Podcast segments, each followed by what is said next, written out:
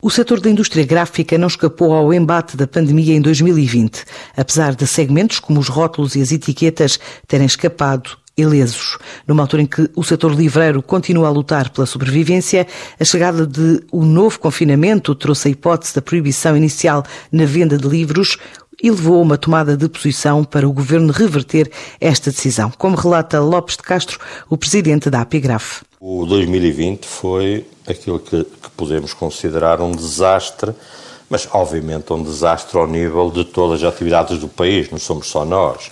Mas foi mal, com exceção, uh, ainda bem que temos atividades dentro do setor que estiveram bem, estiveram bem, e vão continuar a estar bem em 2021. Estou a falar rótulos, etiquetas e a embalagem, que são fundamentais para uh, o combate a esta pandemia. Estamos na linha da frente, porque a embalagem é fundamental para a área alimentar, é fundamental para a área médica, os rótulos, as etiquetas. Portanto, essa, este nosso setor específico está bem, aconselha-se, teve um pico de produção em março, abril do ano passado, agora está em, a trabalhar normalmente.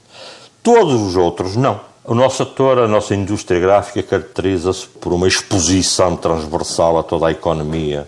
Se não há cultura, e há um ano que não há teatro, não há concertos, há um ano que não há atividades culturais, todas as unidades gráficas que têm uma ligação a esta atividade não estão a fazer nada. Estamos sem trabalho. Portanto, há uma quebra significativa, ainda não contabilizamos em percentagem, mas ela é significativa.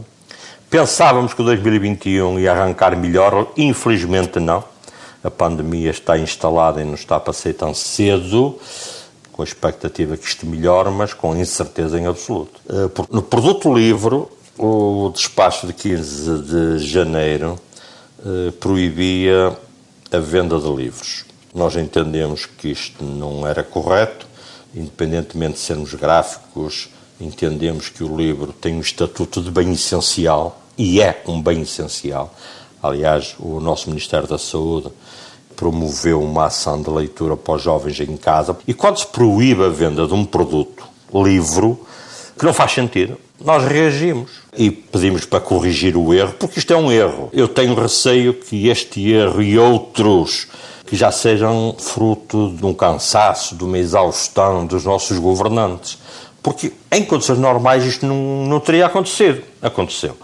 Uh, recentemente fomos confrontados com uma situação, mais um erro para mim, que é a obrigatoriedade das empresas pagarem TSU uh, sobre o salário das pessoas que vão para casa apoiar os filhos. As empresas não estão em condições.